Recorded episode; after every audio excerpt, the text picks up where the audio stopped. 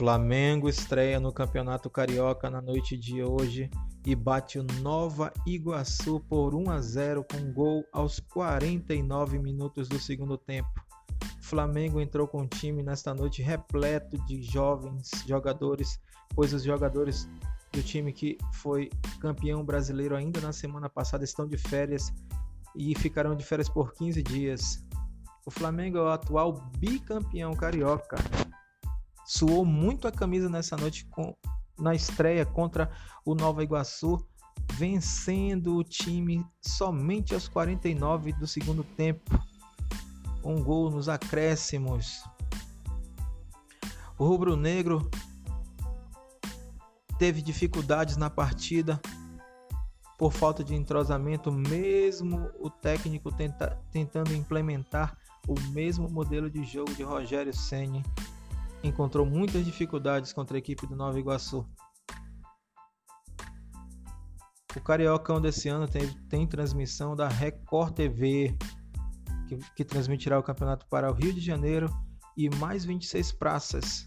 Os jogos serão às terças-feiras, às 21h30 e aos sábados, às 21 horas. Falando do jogo, o único gol do jogo foi marcado por Maxi em um chute colocado como eu já falei anteriormente, aos 49 do segundo tempo. Como esse jogo do Flamengo contra o Nova Iguaçu foi o do campeonato carioca, o Flamengo já é líder do campeonato com três pontos. Entrou, como eu disse, com jovens jogadores, mas foi reforçado com a presença de Mike, Michael, João Gomes e Pepe, que fazem parte do elenco principal do Rubro Negro. O time volta a atuar no sábado, quando enfrentará numa, o Macaé. E no dia seguinte, o Nova Iguaçu encara o Madureira, no Maracanã. O primeiro tempo deste jogo foi monótono. Na primeira etapa, o Rubro Negro dominou a posse de bola, mas não teve, mas teve pouca criatividade. Em um dos poucos bons momentos, aos 20 minutos, Daniel Cabral pegou a sobra e bateu a bola, bateu na bola de primeira e a bola passou perto do gol. Já aos 40 houve a melhor oportunidade do primeiro tempo. Rodrigo Muniz aproveitou falha da defesa do Nova Iguaçu e invadiu a área. Porém, a finalização ele arriscou o passe. Ramon até conseguiu pegar a bola, mas a zaga rival já tinha se recuperado. O jogo voltou melhor no segundo tempo.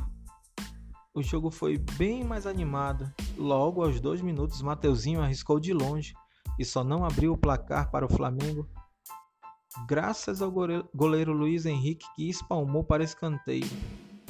Já aos 21 minutos, Thiaguinho cruzou a bola, desviou na defesa e por pouco não foi para dentro do gol. O primeiro grande momento da equipe do Nova Iguaçu em todo o jogo foi aos 23 minutos do segundo tempo após jogada individual Luan bateu forte e quase surpreendeu Batista. Já aos 34 minutos do segundo tempo, a Buda arriscou de longe e a bola explodiu no travessão, com a trave salvando o Flamengo de sair atrás do placar. O Nova Iguaçu voltou a assustar nos acréscimos. Canela foi lançado nas costas dos zagueiros e tentou encobrir Gabriel Batista, que conseguiu grande defesa. Já nos acréscimos aos 49 do segundo tempo, quando parecia que o empate já seria o resultado final, o Flamengo consegue o seu gol. E foi um golaço. Maxi recebeu de Lázaro e bateu colocado. A bola encobriu o goleiro Luiz Henrique e entrou no ângulo.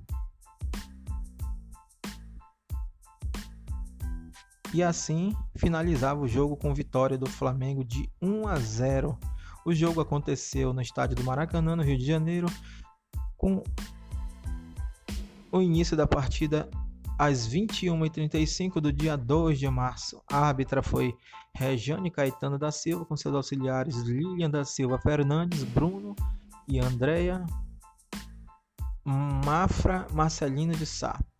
Cartões amarelos: Mateuzinho e Yuri do Flamengo e Ian Mezenga. Gol de Maxi. Como eu falei, aos 49 do segundo tempo. O técnico do Flamengo na noite de hoje foi Maurício Souza.